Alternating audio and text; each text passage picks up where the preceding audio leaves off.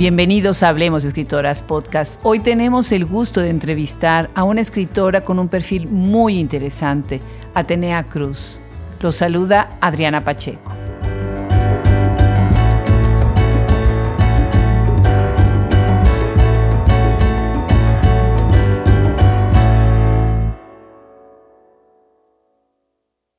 Atenea Cruz es otro talento de Durango. Nacida el 8 de marzo de 1984, estudió la licenciatura en letras en la Universidad Autónoma de Zacatecas. Ha publicado la novela Ecos, Feta 2017, los libros de cuentos Corazones Negros, Analfabeta 2019 y Flores Carnívoras, Sangre 2018, así como los poemarios Apuntes al reverso de papeles diversos. Feta La Ceibita 2015. Ha colaborado en columnas de opinión, reseñas y obras propias en revistas como Letras Libres, Playboy, Tierra Adentro, Río Grande Review y Crítica, entre otras. Fue alumna de la renombrada escritora María Luisa Puga, de Carmen Alardín, Eduardo Antonio Parra, Julián Herbert y Javier Acosta, entre otros. La obra de esta joven escritora es sin lugar a dudas de las más emblemáticas de lo que está sucediendo en las letras contemporáneas. Pues yo creo que algo está pasando en Durango, porque tenemos a otra escritora de Durango, magnífica, Atenea Cruz. Bienvenida, Hablemos Escritoras Podcast. Muchísimas gracias por aceptar la invitación. Al contrario, Adriana, un gusto estar ya eh, en el podcast que sigo con a Ciudad. Qué bien, te agradezco muchísimo. Entre todas nos vamos promoviendo, estamos haciendo, bueno, una verdadera red, un grupo muy bonito. Pues Atenea, tú tienes un perfil que yo creo que les va a gustar mucho a quienes nos escuchan. Muy interesante. Premio Nacional de Cuento Fantástico y Ciencia Ficción 2017. Premio de Poesía Beatriz Quiñones 2012. Premio de Cuento María Elvira Bermúdez 2002. O sea, ya, ya tienes una carrera.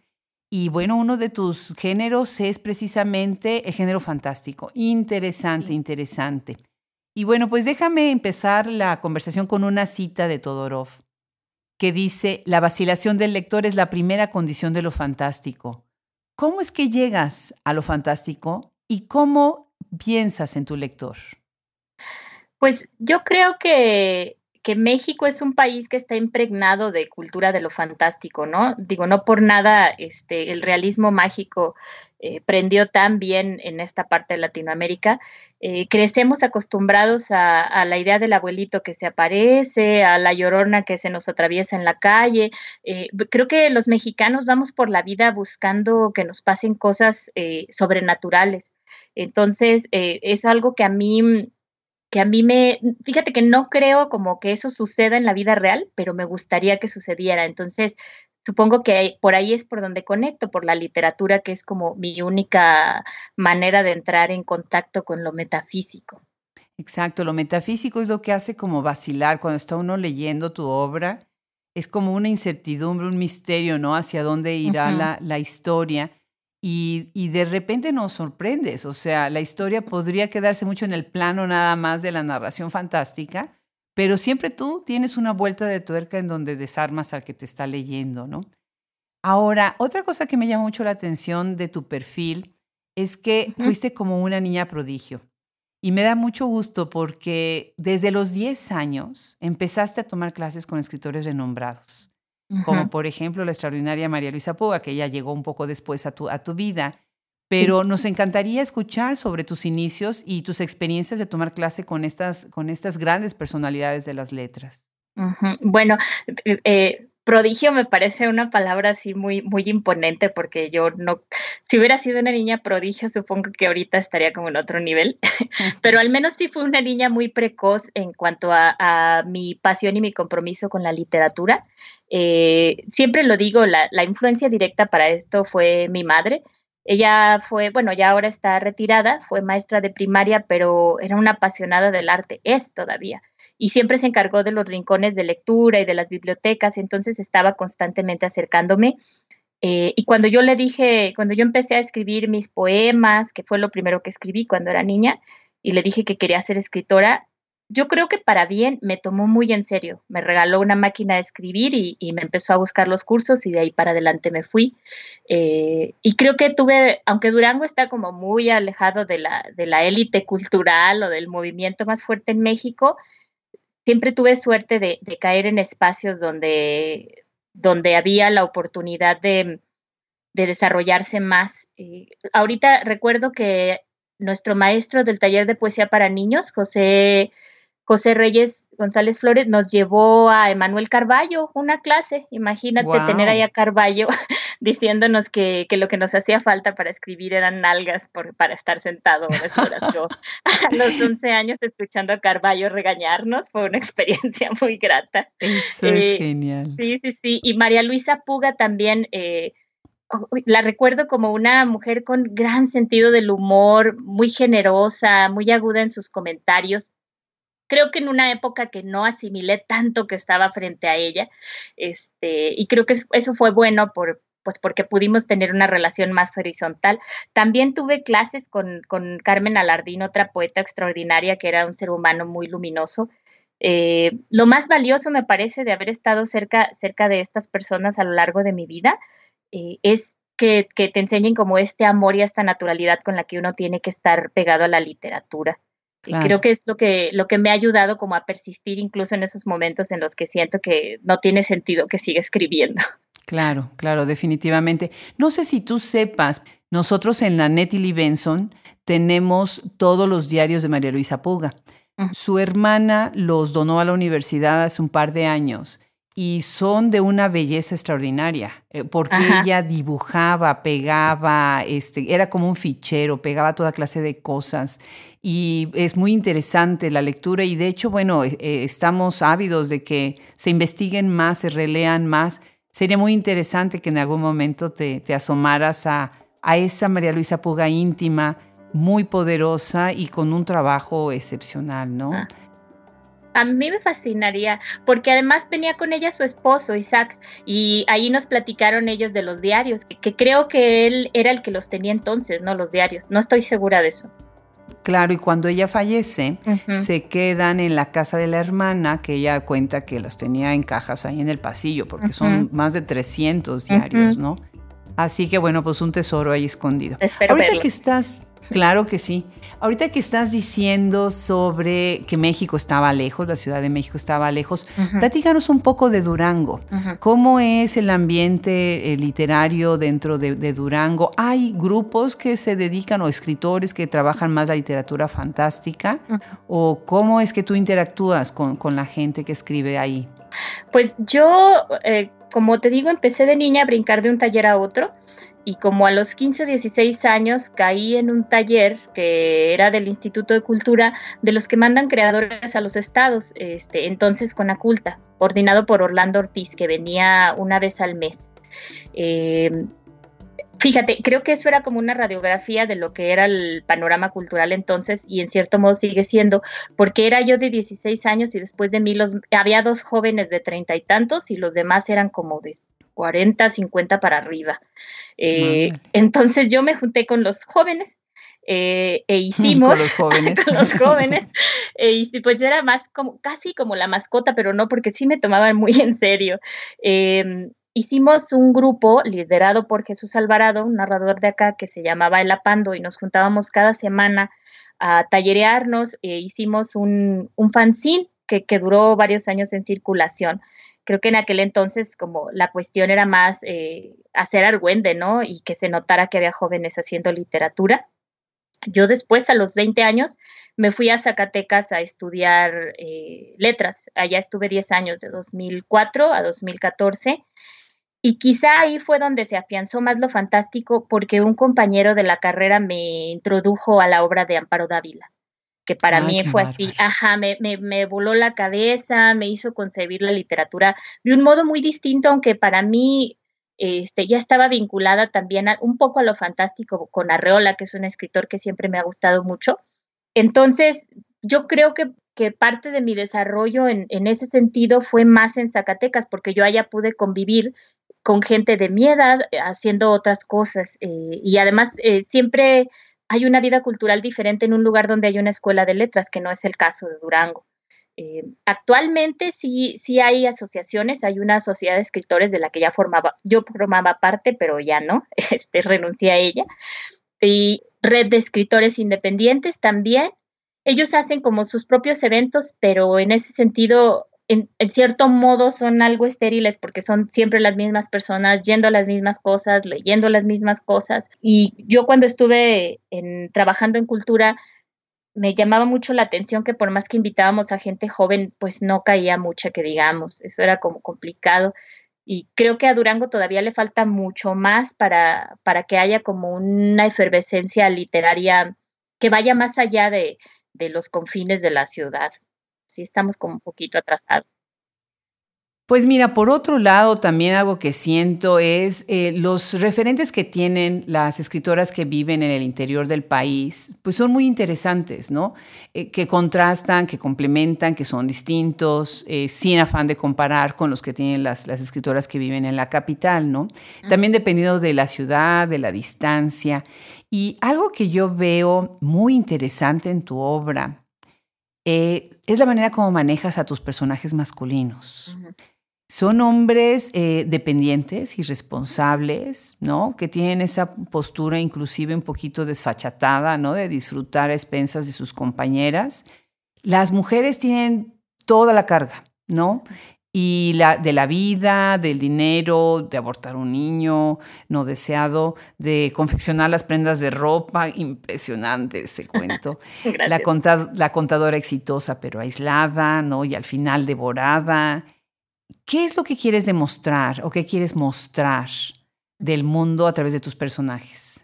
Fíjate que hasta ahora que, salió este libro de cuentos, eh, pude notar precisamente esta visión como tan sesgada que tengo de, de, los hombres. Lo he notado en los comentarios que me han hecho en las presentaciones, porque para mí me parecía, a mí me parecía una visión muy natural. Bueno, en primer lugar, yo soy hija de madre soltera, entonces a mí me tocó crecer viendo cómo mi mamá se encargaba de mí, de mi hermano, sin ayuda de nadie.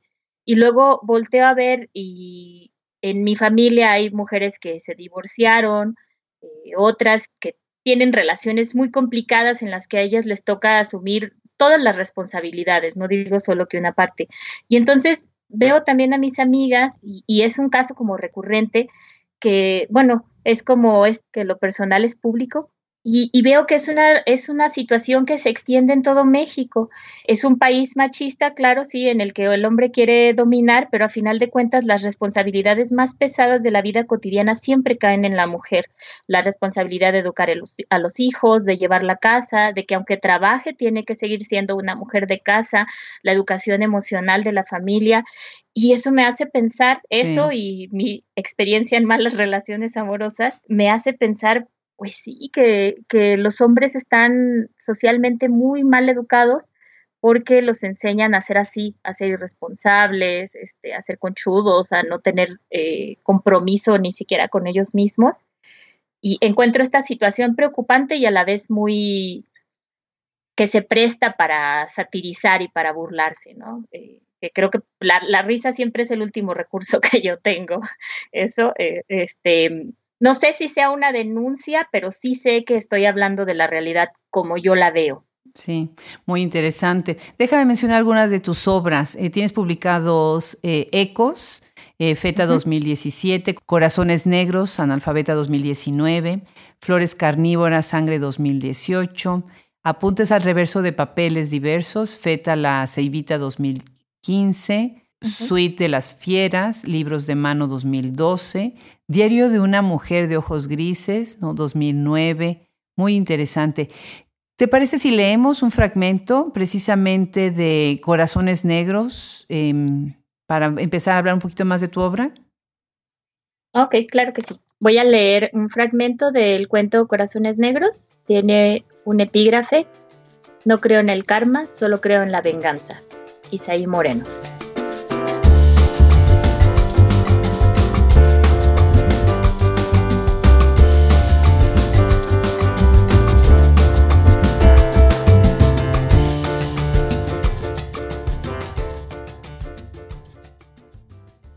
Sí, yo me llevé al niño. Sí, fue por desquite. Aunque debo confesar que también fue porque me sentía solo. La soledad siempre ha sido un problema. Me atrae tanto como me mortifica. De eso hablaré luego.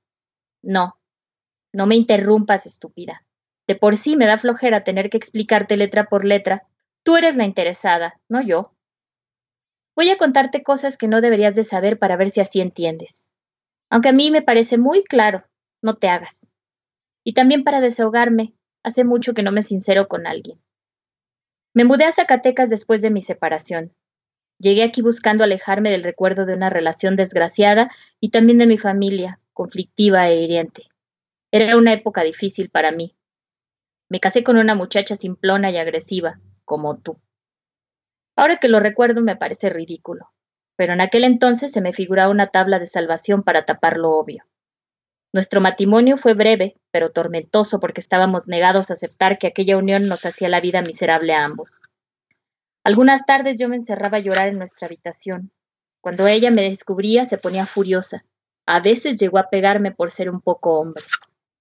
Bueno, pues parece ser que, que, uno de tus grandes temas es precisamente en tus cuentos, eh, pues la violencia, ¿no? La soledad, la, lo que está pasando dentro de cuatro paredes, el gran misterio de lo que sucede dentro del hogar entre comillas, hogar, ¿verdad? La precariedad afectiva y como veremos más adelante el mundo de las drogas. En este libro de cuentos, Corazones Negros, el que estás leyendo, que es precisamente el que da título al libro, veo algo también de una gran sordidez, ¿no? Eh, cuentos que sí son sórdidos, son oscuros, ¿no? Con una gran imaginación.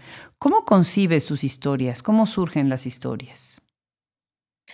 Todas parten de, un fragmento de mi vida cotidiana.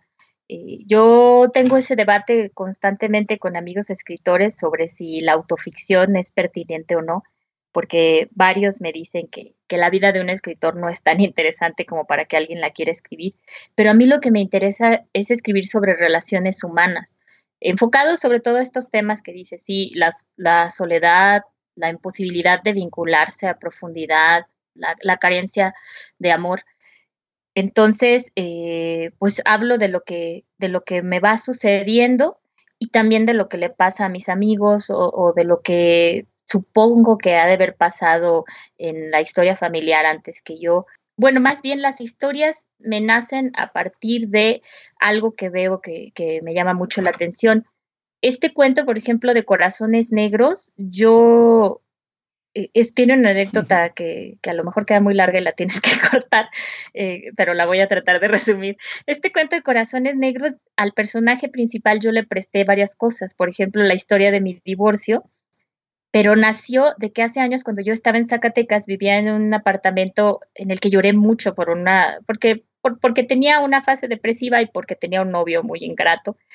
Entonces, un día dije, si me muero, voy a aparecer, donde yo me muera, voy a aparecer penando en este departamento porque aquí sufrí. Y se me quedó como trabada esa idea. Años después, eh, que estaba, este cuento lo hice precisamente eh, en este año para la beca del FONCA que acabo de terminar fui uniendo varias cosas y, la idea estaba, ¿no? Pero, pero partió de, esta idea loca que yo tenía hace varios años de planear dónde iba a asustar cuando ya me muriera. Excelente, regresando a lo fantástico. regresando a lo fantástico, claro. Ahora, tienes este cuento Alta Costura, muy interesante, que dialoga un poco con obra de Carla Zárate. Se me hizo muy interesante porque eh, de alguna manera se, se, se habla, ¿no? Nada más para que se den una idea quienes nos escuchan, ¿no? La voz es de una naturalidad insólita. Es fascinante la manera como se está hablando simplemente pues, de un negocio de peletería, diseño y confección de prendas con piel, de piel. Y ahí es donde lo vamos a dejar. Y dices, narcomodistas, México lindo y querido, lo que sobran son cadáveres para pelar. Vámonos. Sí, sí. ¿De qué manera sale este, este cuento y cómo sientes tristemente que responde a la violencia en nuestro país? Pues ese cuento surgió, yo ese cuento además lo veo como una historia de amor, fíjate, porque el, personaje de Giovanni está inspirado en un, en un, novio que tuve también al que yo amé muchísimo. Eh, y yo siempre dije, a él lo tengo que guardar en una historia, ¿no? Eh, de cuando en algún momento tiene que aparecer por ahí. Digo, no, e, él no es como, como tal cual, pero, pero este, el encuentro ahí en, en el bar sí se dio. Em, pero bueno, yo siempre he tenido fascinación por las, por las, por la moda, por la alta costura, y de hecho sé coser. Entonces, em, compro revistas y etcétera. Y hace años me invitaron a participar en un fanzine de moda y literatura que se llama Pinche Chica Chic. Entonces andaba yo pensando que escribir al respecto y eran días de calor y yo traía una chamarra y dije lo mismo que dice Steph ahí en, el, en el cuento. Digo, ay, ¿por qué no puede haber ropa que se sienta como la piel de uno, no? ahí conecté eso eh, y dije, ay, si se pudiera hacer ropa con la piel de, una persona sería, eh, supongo, muy cómoda. Y entonces mi yo escritora se preguntó, bueno, pero ¿de dónde podría sacar un personaje piel eh, para coser, piel humana? Pues dije, tiene que ser un narco, ¿no? Porque, porque hay cuerpos y cuerpos y cuerpos todo el tiempo de piel, y esto suena muy feo, pero que se desperdicia. Entonces, eh, a mí me gusta mucho escuchar las conversaciones ajenas todo el tiempo, a, las personas que hablan conmigo a las que van hablando entre sí. Entonces, para mí fue un, disfrute hacer ese cuento para poder darle rienda suelta al recurso de la oralidad, que, casi no, no lo uso en otros textos. Y en general, eh, creo que una de las observaciones que más me han hecho de ese cuento es eso, que la voz de la chica es muy, como, muy genuina, muy natural. Ahora, creo que más allá de que yo lo, yo lo llevo con sentido del humor y que para mí es un, es un cuento de amor, como te digo, creo que el, fondo es terrible, ¿no? De hecho, fui a presentar el libro en San Luis Potosí y un chico del público me, me regañó y dijo que eso era como ofensivo para las familias de las personas que mueren a manos del narco y que era una falta de respeto y que cómo se me ocurría eh, bromear con eso. Y pues sí me sentí muy mal, porque uno ya lo ve de una forma tan cotidiana que, que, que a veces se te olvida que estás haciendo como un chiste de una situación que es espantosa y que está totalmente normalizada en México. Pero yo no lo leí como un chiste o como una broma. Y con todo, todo el respeto de las personas, por supuesto que es algo que tenemos en la cabeza todo el tiempo, ¿no? El gran dolor que están pasando varias familias, no tantas familias. Yo lo veo como es otro medio que la literatura da voz a otras violencias dentro de la violencia y obviamente que no es cómodo, pero definitivamente el cuento pues mira, lo que sucedía, por ejemplo, en la época de, los nazis, ¿no? Que fue una cosa también brutal, brutal, ¿no? Con los campos de concentración. Y, a mí me parece que son eh, denuncias y simbrarnos un poquito en cómo se puede deshumanizar tanto, ¿no? Una persona. A, tal grado casi de hacer todo natural y así es lo que está pasando. Naturalizamos cosas terribles que no deberían nunca pasar por, naturales, ¿no? Siento que, el cuento tiene, tiene muchos talentos desde el punto de vista literario y estético, y el tema definitivamente es un tema muy complicado, pero la literatura, esa es la oportunidad que da, ¿no? otra historia que me parece muy interesante, esta viene compendiada en, eh, bueno, de hecho el libro Ecos me parece muy interesante porque ahí me hizo pensar en Alejo Carpentier. De, alguna manera, con este libro de Alejo Carpentier de, Viaje a la Semilla, hay una involución, ¿no? En vez de evolucionar, está regresando al origen, que, es algo pues, fascinante, ¿no? Y pensé en Sartre, ¿no? En Jean-Paul Sartre.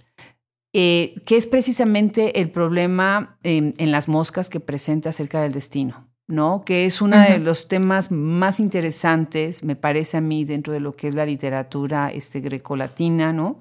Y cómo después la retoman escritores como Sartre y muchos otros, ¿no? ¿Te parece si leemos un fragmento de Ecos para, para que nos platiques un poquito más sobre, sobre este libro? Claro que sí. Voy a leer el capítulo 48 de Ecos.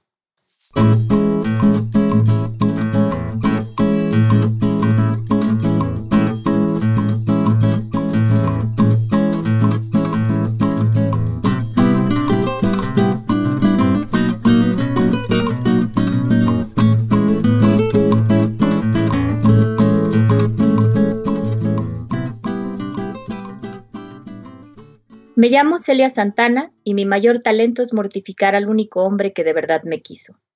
Es mi venganza. O mejor dicho, mi propia versión de lo que mi madre me enseñó a lo largo de los días que pasamos juntas. Si decidí escapar con Raúl, fue para desquitarme de ella. Me cansé de sus manías, de que intentara controlarme como la muy hipócrita no consiguió controlarse a sí misma. Cuando supe que murió, creí que por fin íbamos a dejar de padecernos la una a la otra. Qué imbécil fui. Eso la dejó completamente libre para perseguirme. Por fortuna, con mi muerte llegó la oportunidad para desquitarme de todo. Obligar a mi marido a ver morir una y otra vez a las dos personas que más amó me causa un placer infinito. Me sorprende que él, que siempre fue un pobre diablo, sea capaz de seguir tolerándolo sin haber enloquecido. La gente es así. Aguanta hasta lo increíble con tal de seguir viva, sin importar que su vida sea una mierda. Siento curiosidad de saber cómo va a librarse de mí, si es que se atreve a hacer algo sin que alguien superior a él se lo ordene. No lo compadezco. Morir es fácil. Lo complicado es vivir rodeado de fantasmas esos vapores de odio que se cristalizan con el terror ajeno. Gracias a este odio, soy eterna. Eh, este personaje de Celia, precisamente, que es una antiheroína, ¿no? Me imagino que, debió de haber tenido una, un impacto en los lectores en el momento de publicar el libro, ¿no? ¿Qué, recepción has recibido de, esta obra, Ecos? Pues le fue muy bien a la novela. Eh, salió publicada en febrero de 2017 y a vuelta de año ya se había agotado el tiraje. Eh, ahorita a lo mejor se podrá conseguir uno o dos ejemplares por ahí de esos que tienen perdidos en la bodega, pero voló el, libro. Además, eh, tuvo muchas reseñas y salieron con buenas críticas además. Entonces, pues para mí fue un gusto. Hicimos muchas presentaciones y de hecho, eh, en este mes todavía hay una compañía de teatro aquí en Durango que se llama Pandemonium Teatro, que el año pasado me pidieron permiso de adaptarla a, obra y les dije que sí, lo hicieron, me gustó mucho cómo quedó, este, le dieron un enfoque muy, muy curioso y muy, muy padre, aparte es que yo no sabía cómo iban a resolverlas.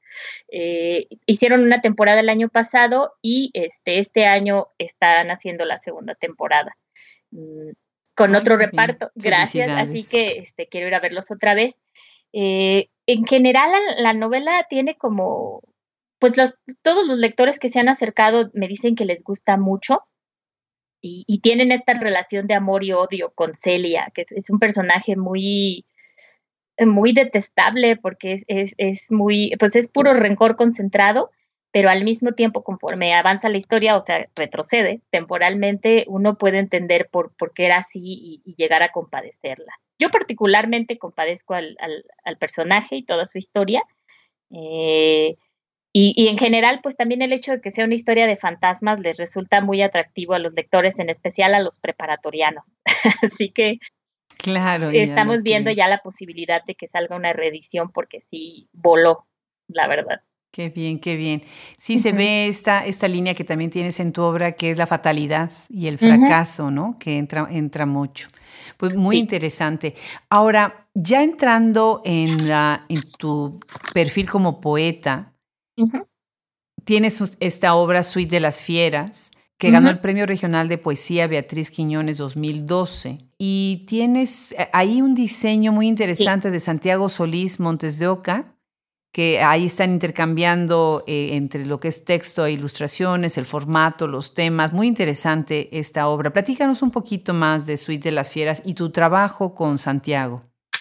Eh, pues es, este poemario lo escribí cuando estaba en Zacatecas, ya hacia, hacia el término de la carrera, tenía que hacer mi servicio social y nos dijeron que nos daban horas de servicio social por ir a un taller de poesía y yo dije, ahí me verán. Entonces llevé un par de poemas que ahora son parte del poemario que le gustaron al tallerista, a Juan José Macías, y me dijo, eh, ármate un libro y, y lo publicamos, lo cual nunca sucedió, pero estuve escribiendo cada semana, cada semana. Eh, luego lo guardé por ahí a lo mejor un año o dos, que es algo que suelo hacer con mis textos en general, los dejo descansar bastante antes de publicar.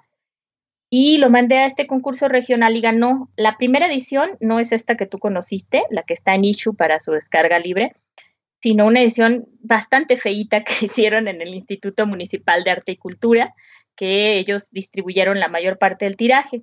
Entonces, a Santiago Solís, que es un es un muy querido amigo y un ilustrador muy reputado actualmente en México. Le regalé un ejemplar y me dijo, este libro está muy feo, hay que, hacerlo hay que hacerle una camisa. Dije, ok, vamos a darle, ¿no? Y cuando ya estaba diseñando la camisa, dijo, no, mira, más bien te voy a hacer todo el libro completo, que quede bonito, lo sacamos en este sellito que yo tengo independiente, eh, que sea un libro que no te dé pena vender o regalar. Entonces, lo armamos y a mí me gustó muchísimo, muchísimo el trabajo, porque además lo hicimos como en una edición de colección, ya ves que van numerados este, y firmados. Sí. Y, y, se terminó, entonces esta es una segunda edición que a mí me gusta especialmente precisamente por eso, porque, porque los textos dialogan con las imágenes. Eh, creo que es un libro que visualmente, la verdad, no es porque sea mío, pero sino por el trabajo de Santiago, es una belleza. Claro. Tengo mucho cariño. Claro. También por otro lado veo que has ganado, eh, regresando a tus premios, ¿no? Has ganado el Premio Nacional de Cuento Fantástico y de Ciencia Ficción en su trigésima tercera edición. Y se te dio en Puebla, la ciudad de donde yo soy originaria. ¿Cómo fue que llegaste a este premio y que lo ganas precisamente con una mujer solitaria? ¿Y cómo fue tu experiencia precisamente en escribir y después ser premiada? ¿no? Pues ese cuento lo escribí, a lo mejor hará unos cinco años, me imagino. Estaba yo dando clases en la prepa del TEC de Monterrey de Durango y tenía horas libres entre una clase y otra y las aprovechaba para escribir y para leer en la biblioteca, que nadie vaya a las bibliotecas de las escuelas. Entonces yo tenía, ay, jole, es que eso también está relacionado conmigo. Cuando viví en Zacatecas, en este departamento en el que yo iba a espantar cuando me muriera, una vez me levanté y vi una manchita en el espejo y me sacó eh, de onda porque dije, ay, tengo un hoyito en el ojo ya después vi que no y recordé que en casa de mi abuelo había un espejo muy viejo y tenía estas como manchas de que el mercurio se va desgastando y siempre tenía esta idea de que podía llegar a otro lado a través de esos agujeros, como en Alicia a través del espejo o como en la historia interminable y ahora que lo pienso, en todos estos libros y fantásticos que leí cuando era niña, eh, que supongo que ahí se me quedó guardado.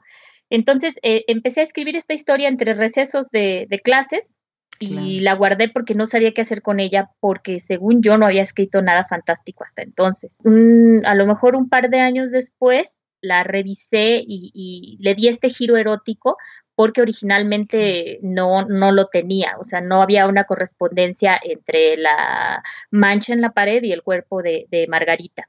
Eh, le di este giro que a mí me gustó más, mucho más por el simbolismo de, autodescubrimiento, del, del gozo autónomo, y, lo dejé también ahí descansando hasta que un día buscando convocatorias de concursos, vi que estaba el de Puebla, que solo piden un texto, breve además, de 5 a 15 cuartillas, y dije, lo mandaré, y me acuerdo que se lo mandé a mi amiga Liliana Blum, le dije, oye, tengo este cuento, este, lo quiero mandar a un concurso, y me, contestó, oye, yo no sabía que escribías fantástico, le dije, yo tampoco, me estoy enterando, eh, y lo, lo, envié y, y pues ganó, y eh, pues yo estuve muy, muy contenta. A la premiación no pude ir, pero pues me mandaron mi premio, que es lo importante. Qué bien. Fíjate que lo relaciono ahorita que acabas de hablar de tu poesía, porque el cuento que además está, está escabroso, podríamos decir. me, me, hizo pensar un poquito también en algo como una voz poética adentro de, de, la línea de precisamente cómo estás describiendo el ambiente de esta mujer solitaria, ¿no? Y se me hizo muy interesante cómo has brincado de la poesía al, al cuento, ¿no? Eh, de, llevando como ciertas líneas que son similares, pero a la vez pues son géneros diferentes, no son géneros distintos. ¿Te parece si, si leemos eh, un poema precisamente de tu libro Suite de las Fieras para, para regresar a retomar la conversación sobre poesía? Claro, voy a leer Reivindicación de las navajas.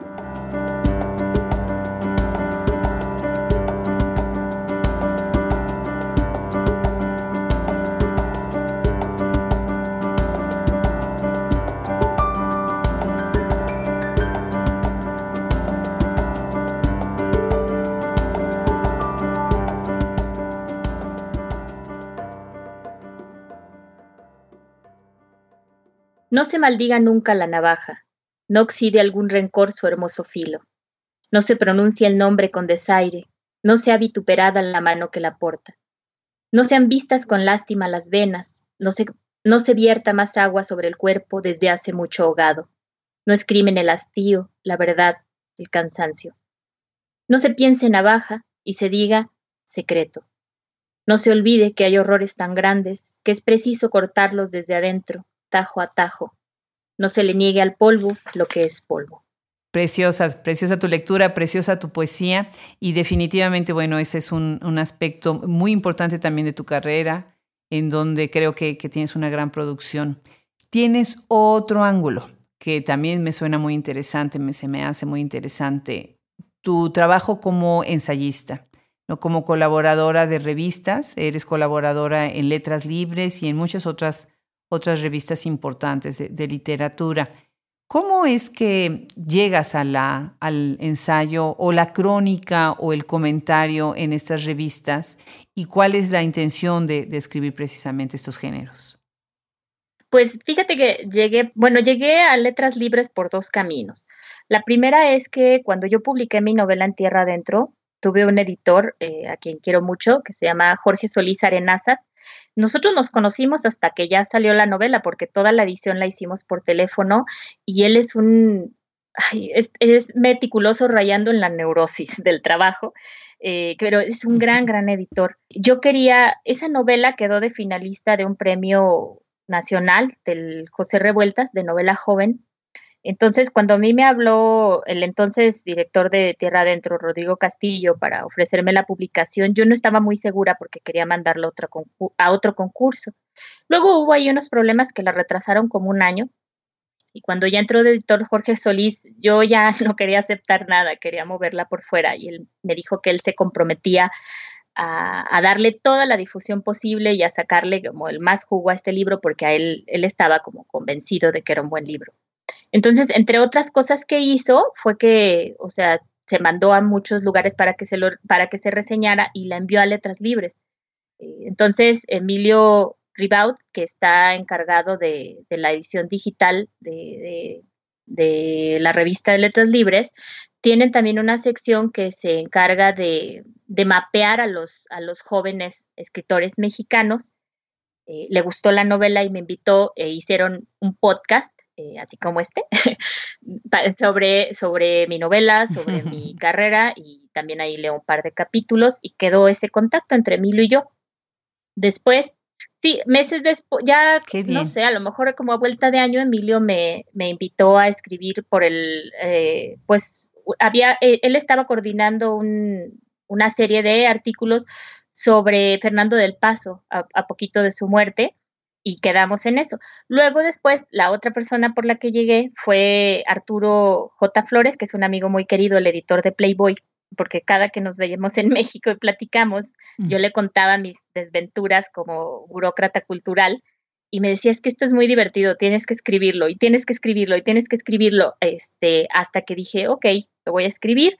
Eh, me acuerdo que le mandé algo para que lo viera y me dijo, yo en mi revista no lo puedo meter, pero seguro tú conoces como algún espacio cultural. Y dije, creo que sí, tengo el contacto. Le comenté a Emilio, se lo propuse, le gustó y, empecé a escribirlo. Eh, estas, estas columnas realmente yo las escribí con dos afanes. El, primero era desahogarme porque fue trabajar en la burocracia cultural para mí fue un infierno y, el segundo era también hacer como una denuncia, ¿no? Eh, poner sobre la mesa eh, problemas que están en todos los círculos literarios de todas las ciudades y, que se discutieran y que se viera hasta qué punto llega al absurdo por la necedad y los egos de ciertas personas. Y para mí fue una sorpresa, la verdad, la acogida que han tenido, porque ahí fue donde me di cuenta de que en todos lados son los mismos problemas, los mismos, los mismos.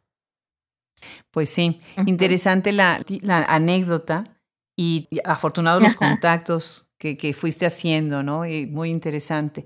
Pues para empezar a cerrar la conversación, me gustaría un comentario sobre tu libro Apuntes al reverso de papeles diversos y que nos contaras a quiénes lees, quiénes son tus, tus inspiraciones en las letras. Pues sobre Apuntes al reverso, es que yo ya hace tiempo que no quisiera escribir poesía, pero tengo que escribirla porque si no tengo ahí un taponeo mental que no me deja ni escribir narrativa. Entonces, Apuntes al Reverso fue este librito de poemas, lo escribí cuando todavía vivía en Zacatecas para descansar de que estaba escribiendo mi novela, Ecos, que como es una, es una historia tan pesada y tan dramática y tan dolorosa, me dejaba muy exhausta. Entonces me salía yo a pasear a mi perra Musa al parque y en el parque me ponía a escribir ahí con ella creo que de mis trabajos, creo, de poesía es el que más me gusta porque es el, creo que es el libro de poesía menos azotado que tengo. es más como de contemplación y de encontrar cierto gozo incluso en, en las situaciones problemáticas. Yo, ese cuadernillo le tengo mucho cariño. Entonces ese es, es, mi cuadernillo del descanso, que también tuvo buena recepción. Eh, de ese debe haber muchos ejemplares, porque el tiraje de Tierra Adentro vienen en la revista y creo que eran como 3.000, entonces no, ni por eso no creo que esté agotado. De los autores que leo, mi fascinación desde los 11 años, que creo que es el escritor en el que sí estoy especializada como lectora apasionada, es Jorge Ibargüengoitia. Eh, eh, de hecho, él es como mi referencia directa también cuando escribo columnas. Eh, es como una suerte de homenaje muy modesto a, a, todas las columnas que él estuvo escribiendo para el Excelsior y su obra en general. Luego, como te había comentado, pues Amparo Dávila, otro escritor que a mí me gusta mucho leer escritores latinoamericanos y prefiero siempre leer en mi, en mi lengua.